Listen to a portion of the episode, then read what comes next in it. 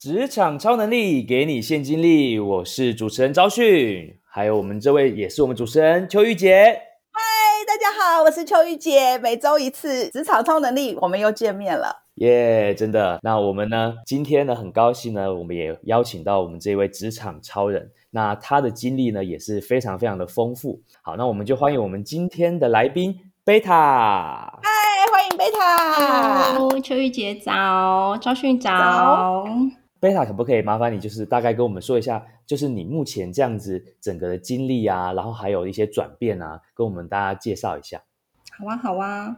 诶，大家好，我叫诗轩，你可以叫我贝塔。呃，身边朋友其实有很多人都觉得说我一天有很多很多时间，因为好像他们都说我把二十四小时当做四十八小时在过，可能是因为我以前工作步调的关系。然后事情的叠加让我觉得习以为常。我从就是毕业之后做国贸业务开始，然后一路到总经理的秘书，其实那时候就累积了非常多的技能。因为老板也挺机车的，应该老板不会听到，没关系，我给他我给他连接，他可以听听看。因为我们就现在真的就是像好朋友一样啊！我有时候还是会去公司里面走走，因为里面也有很多我。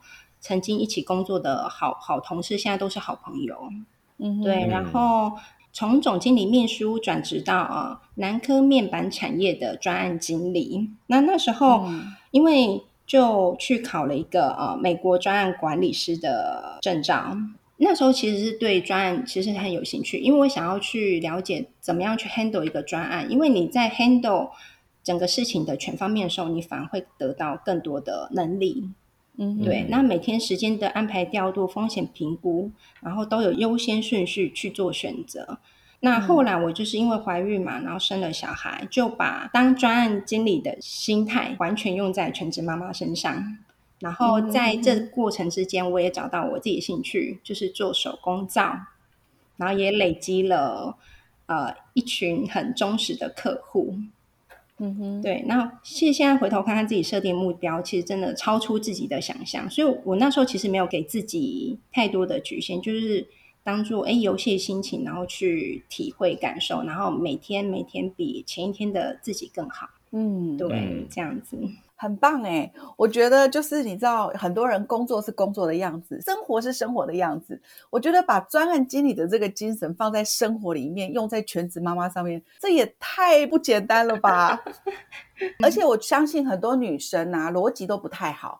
就像是我哈，你跟我讲那个逻辑呀，那个什么要跟催啊，要什么那个跟其他的跨部门沟通，我觉得那个对我来说都好难。怎么有办法把这件事情做得这么好啊？嗯。我觉得那时候啊，可能就是我就是当下我想要先把一件事情做好，我就是去想，哎，你要做好那件事情，你需要什么条件？你把它列出来之后，你每一项去做到，其实你不自觉你就会达到自己的那个目标。然后像针对做手工皂，其实我那时候大概五年前有做了一个决定，就是在我刚开始投入手工皂，然后推广了一年之后，其实我就跟身边朋友讲说，因为我发现那一年啊，我就会去思考。我觉得我有一个很好习惯，就是我会去 review 自己大概半年、一年的状态，诶，有没有什么不满意地方？因为我要去做调整。其实，在专案管理来讲，这个叫做逐步改善。因为你一开始一开始你没办法做的很好，但是我们透过逐步改善，可以让自己越来越好。嗯，对。那我发现，就是我会因为接了一个小单，然后又去忙，然后又要亮照，然后时间就是有点琐碎。我后来就决定，哎，那我就干脆一年开一次就好。我把整个工作量集中在一个特定的时段、月份里面。那想要订的朋友，就是哎，就是订一整年份的手工皂。但一整年份，其实我也跟他们评估过，一般的家庭需要用多少的量，大概可能二十四颗、三十颗，其实价格都不会太高，大概可能三四千左右而已。但是又可以用一整年份。其实以环保来讲，然后。经济效益来讲，其实是蛮省钱，因为你也不会想说，就哎看到那个很漂亮，你又去买一些，然后不自觉就是越买越多。那因为你已经有一整年手工粉、手工皂的分量嘛，所以你就会哎用完了，然后时间到就一样去补货。嗯哼，对，因为我觉得像在做手工皂的这一块里面，应该没有人像我一样，就是这么自以为是，然后就是一年只开一团而已啊。那我为什么会这样子呢？是因为我想要，因为我那时候只是把自己定位为全职妈妈，那我就先把兴趣当做副业，所以我的副业不能不能占用时间太多嘛。所以我只有把工作集中，我才能有效率的去好好陪伴孩子。嗯，对。然后因为休息的时候，我就可以陪小孩去玩啊，我也不用担心工作。所以不管在工作或者在家庭，我都没有缺席。那正好工作室休息这段时间，我就会去让自己持续进修，去上课之类的。对，算是一个就是一个 gap。但是它是一个小时间的，可以让自己重新调整脚步。嗯，对。其实我觉得这样很好，就是我觉得对自己，不管是呃工作上啊，或者是人生啊，很有想法这件事情，我觉得是很棒的。因为大部分的职场小白其实对自己、对未来都没有太多的想法。所以我想要请问一下贝塔，你觉得，哎，一个新入职场的新鲜人啊，他在面对工作这件事情，他最重要的一个态度会是什么？嗯，我觉得最重要的态度就是你要让自己整个开放，然后你要去开放哦，对，你要去开放，用个开放的心态。因为如果你定型了自己，你觉得啊，你自己只能这样子，那我觉得你以后就只能这样子了。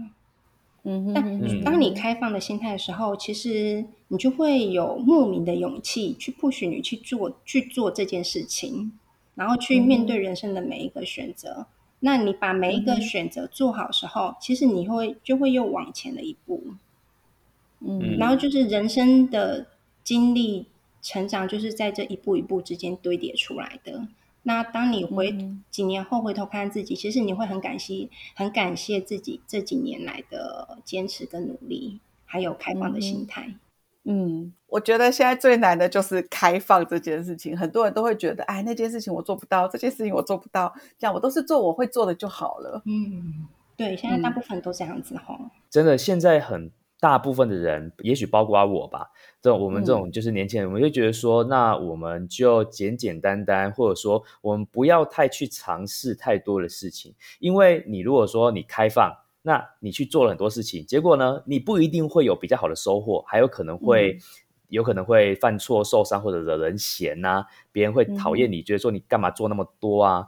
那不如就躺平，躺在地板上就好啦，对不对？我做我就这样就好了，我也不会失去，对不对？我停在原地，好像就不会失去了。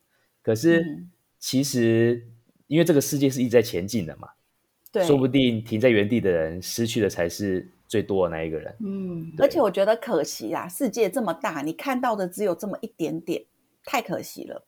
嗯，真的，就像刚刚贝塔说的，真的要有一个开放的这样子一个态度，再去往前才可以。嗯，那想问贝塔，你刚刚提到说，因为其实你说你一开始从哦原本是业务嘛，然后后来当了一个比较龟毛老板的秘书，然后后来你又跑去考了这个专案经理。然后后来离开了之后，就是来做这个手工皂。那因为感觉出来，你是一个对于做事情想要就会想要做到最好的人，就是你会想要尽可能的想要去多尝试，哎，可不可以做得更好？可不可以有什么地方可以改掉？就像你刚刚说的，逐步改善嘛。那可是像你这样子的态度啊，你这样往前一直拼命的想要变得更好的这样过程，感觉上应该也会遇到很多的挫折或阻碍吧。有，所以像想对想要问你，就是说你比较印象深刻的挫折啊，大概是怎么样？可不可以跟我们分享一下呢？其实我对于自己呃工作经历上面，我可能会会让自己转念吧。有什么挫折，其实就只是工作上转念一下就好了。但我觉得对我来讲，人生最大最大的挫折，应该是从我决定要生了姐姐之后，要回归全职妈妈的我。因为从一个男科专案经理要好好发展年纪，那时候我也才二五二六而已。然后就我生了小孩之后，因为看到小孩哇生出来太可爱了，就突然有点起心动念，原本想要回去职场工作，然后就有点退缩，就会觉得哇我好想要陪在我的孩子身边哦，所以我就开始请了育婴假。但是我不知道那时候是一个低潮期的开始。因为大家都会觉得，哎，生了小孩应该是一个很美好的事情嘛。但其实最残酷、最崩溃就是每天把屎把尿，然后还要教他吃饭、喂喂的事情。对呀，对，其实然后每天日复一日，然后好像没有终点。对一个新手妈妈来讲，是真的好像是看不到终点的事情，是是有点害怕的。对啊，而且很多人都说带小孩比上班还累耶。对啊，真的真的，第一胎我也是这么觉得，真的，因为新手啊，真的没有经验啊，然后即使公婆会帮忙，会稍微帮忙，但是可能我自己的个性吧，我就会想要自己 handle，但是心情其实是很浮动的，就是哎，我在这边好像没有没有成就感哎，但是我又好想照顾孩子，就有一点拉扯这样子，然后可是那时候我的心理状态其实是非常低潮的。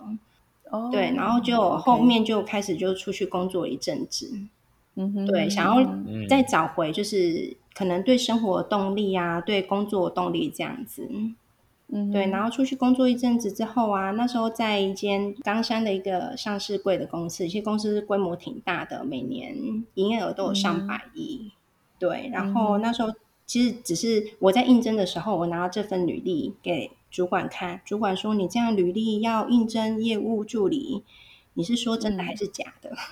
对，因为我经历可能对他们来讲可能是挺丰富的，就算当他们公司的 PM 都没有问题。对，但因为我考量到我还要照顾小孩，我想要准时上下班，所以我就是先应征了一个呃业务助理的工作，可以让我准时上下班。是对，然后后来没想到老板太赏识我的，呃，主管太赏识我的能力了，然后一直叫我越做越多，好像默默还接起了业务的工作。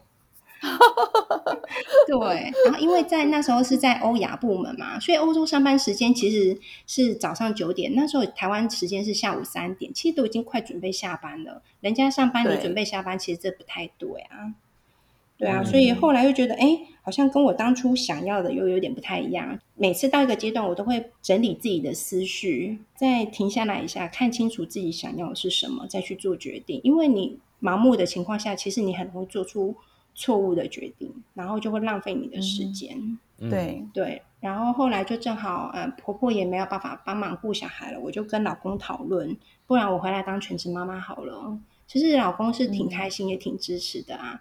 然后在那个时候的我，经历了第一个低潮期之后，这一次我就不会让自己犯错，我就准备好我自己的心态。我觉得应该要做好什么事情，我觉得当一个妈妈要有什么样的条件，我就先设想好，然后让自己往这个目标前进。那我其实现在也是挺挺得心应手的，就是用开放的心态啊，不要帮自己设限啊，因为可能有很多人会觉得说，哎，当妈妈应该就没有成就，也不会学到什么吧。我告诉你，哦，no，错了，真的，我真的在孩子 身上学到了好多好多好珍贵的。对，因为像我经历第一个小孩嘛，第一个小孩就是没有经验，所以我觉得我就没有办法去好好的处理他，呃，可能自主进食的部分啊，或者是我觉得他整个成长过程其实不是我想要的，我期待的那么的顺利。那因为经过第二次之后有有经验了，所以我就会。把老二的状态真的是照顾的很无微不至，然后整个状态非常好。每个人朋友几乎都跟我讲说他是天使孩子吧。我说没有，其实妈妈也要用 用一定的心力。我觉得成功不是我不是有时候可能是靠一些机遇，但是也是要靠一一一定程度的努力。嗯，是对。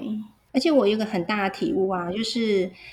你自己没有的能力，你没有办法带给你的孩子。那如果你想要你有什么，你想要你孩子有什么样能力，你要先看看自己有没有这样子的能力，你才能带给你的孩子。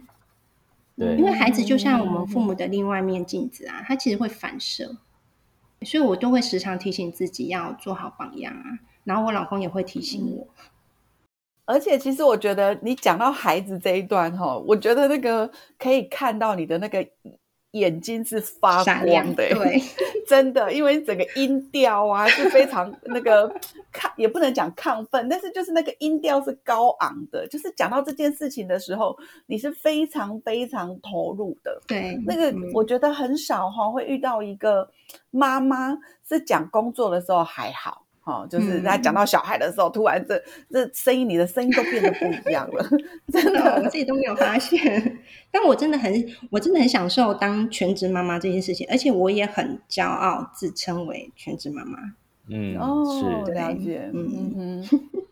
而且我觉得你最难得的地方，就是你把就是做专案经理的这个精神，不管是用在全职妈妈身上，还是用在呃做手工香皂的这个部分，怎么有办法这么这么 copy paste，然后平行 转移呀？就一个想法吧，想要把事情做好。其实就是有的时候就不是说想要追求完美，但是每件事情一定要一个基础的合格线啊。当你到达基础合格线的时候，你就会慢慢的，哎，希望自己在往上，希望自己在往上。我不是那种一次就到位的人，我觉得我不是。但是我觉得慢慢的这样，在这样子累积的过程中，我会得到更多经验，然后我就会用这样模式，然后再 copy 再下一个我想要做的事情，然后再下一个，对，然后在每一段的不管工作啊、职场里面，或是全职妈妈，或是现在做手工皂，或是现在有兴趣的事情。我都用一样的心态，然后在这边不同的人生经验里面，就会得到不一样的养分。像我大概是把我所有的精明能干都用在工作上面。我也觉得私底下跟 真的私底下跟我一起生活的人，其实是我觉得有一点辛苦，因为我就是我就是那个我非常没有方向感啊，然后我 就是生活上面非常非常的迷糊。所以，我女儿常常会跟我说：“哎，你公司的那些同事怎么会受得了你呢？”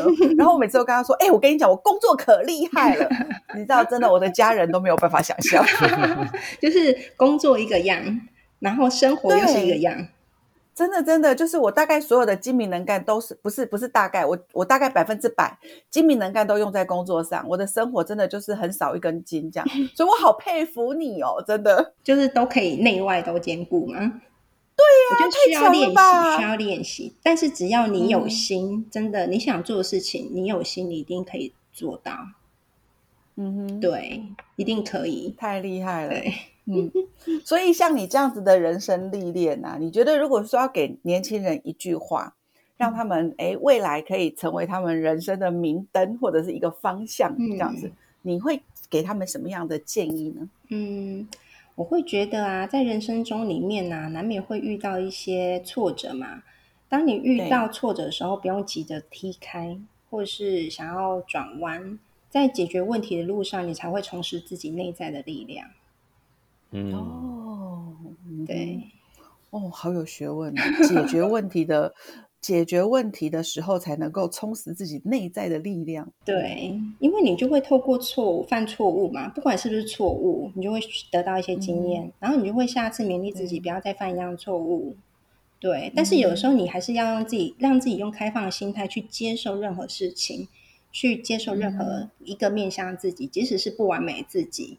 当你发现不完美的地方，你想改善的时候，哎，我们先做到那个阶段。哎，想要改善的时候，我们再来慢慢，下一次我们再来做，越做越好，就是专案的逐步改善，就一直贯彻在不管在职场或是全职妈妈，或是我自己的人生里面，一直都是这四个字。哇，我觉得其实刚刚听贝塔讲这么多，真的就像是贝塔说的，你逐步改善这四个字呢，你等于用在了所有的地方，对，真的把这个这个概念用的淋漓尽致。不过我觉得其实。贝塔还有一个很大的特质，就是他在做事情的时候，他刚刚有讲到，他说他不转弯，然后让我想到一首歌的歌词，他他里面就一直在讲说他不他不会转弯的，他就我不转弯我不转弯，他他是不会因为一些状况，当然不是说不是说你开车然后都不转弯了，不是这意思，只是就是你可能在遇到一些问题的时候呢，你会不想要那么的简单就放过这件事情，你还是会想要找方法去看看能不能做得更好。那即便你这一次做完了，发现没有做得够好，那你就再逐步改善，再继续慢慢的把它钻过去就好了。真的，对，所以我就觉得说，贝塔有一种不将就的这样子一个很重要的一个态度，就是我们凡是我们觉得要保持开放的态度，然后不要太容易的就放过了。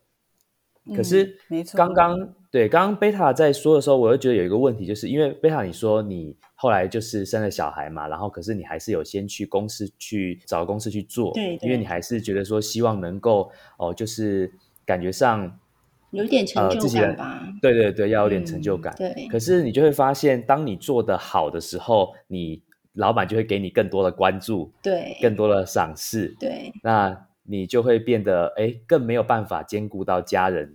这块，对，所以我觉得这个也确实是一个难题，因为其实像一现在我们可能我年轻人，我们就觉得说，呃，如果我说我做的多了，我现在不将就了，我我不转弯，我直接就是去把这件事情想要再做得更好一点。对，可是你可能你的重担就会加重，又会回到说，那不然我干嘛？我干嘛？我我就躺平就好了。啊这个其实好像有一点不太一样，因为像职场里面啊，我觉得就是。要去努力嘛，然后像我刚刚那个的状态啊，就是因为我从我第二次在踏入职场的时候，我给自己的目标是我想要兼顾家庭，所以你的目标一定要很清楚，你想要什么，你一定要很清楚。嗯嗯，那为什么我会遇到这样子？就是哎，因为老板给我越来越多，以前在职场其实我会很开心，但因为这个已经有点偏离我想要目标，有点远了。我为了想要修正它，我可能就是要做出决定。所以，当你做什么事情的时候，你一定要把你的目标搞清楚。如果你只是单纯的一个嗯职场的新鲜人啊，当然就是接受老板或是同事给的一些不一样的挑战啊，你就会越做越好。但是，这前提是你必须确定，哎，这个真的就是你想做、你想要往的方向。哎，这间公司很好啊，你想要好好待着，那你就好好继续往前走。那因为我是，就是就我讲的嘛，因为跟我目标想要不太一样，老板给我越来越多，但是我想要兼顾家庭，这样不行，我可能要调整一下，所以我才那时候又决定，不然的话就是离开好了，然后帮自己去找一份可以跟家庭兼顾的副业。嗯，对，然后慢慢把副业再慢慢做上来，因为等小孩上学之后，其实他就会有机会就会变成我的正职了。我我觉得刚刚贝塔最后讲到就是这个目标这件事情，又会又可以呼应到前面你一开始说的那个开放，因为其实我们可能职场年轻人，我们进来之后，其实大部分是还没有一个确定的目标的。那这个时候，我们真的就必须要开放的去接受各种的挑战。那也许我们才会在某一个时刻，终于发现我们的目标。对对。那我们又就可以在更有底气的、不怕艰难的、不转弯的往前走。没错没错，哎，真的太厉害！这个这个结尾很棒，这个超棒超棒。没错没错，这个就是我的想法。没错。嗯。真的，而且我觉得其实每个人都像一本书哦。我觉得每一个每一个采访，我都我自己都觉得收获好多哦。嗯，真的，嗯，因为平常其实也不太会跟朋友聊到这种话题。对。然后我觉得，不管我们请来的来宾是呃素人也好，呃红人也好，我觉得每个人分享的，我都会觉得说哇，好有道理哦。而且其实像你看，我跟贝塔也认识一段时间了，我我从来都不知道说哇，原来贝塔的背景是这个样子。今天真的是觉得如获至宝啊！对啊，所以我们以后可以好好合作，相信会有很多火花。因为我是很愿意接受挑战的，嗯。嗯，这也是我们职场超能力哈开播这个节目最大的用意。嗯，我们就是希望说给当下的年轻人啊，或者是说，哎，你现在正在低潮的人，你来听听这个节目，你就会发现，哇，每个人其实，在每个人身上的呃困难度其实都不一样，但是不管是什么样的困难，你面对的问题只有一个，但是解决的方法可以有很多个。哇，那今天真的很高兴可以邀请到贝塔来跟我们分享你的经历，然后也让我们职场年轻人可以哦有一些想法。那也许不断的在这个过程中呢，我们都可以变得越来越好。我们今天这个节目就在这边告一个段落啦。那感谢大家的的收听，我们每一个礼拜五的下午见喽！职场超能力给你满满的现金力，我们下周见，拜拜，拜拜，拜拜。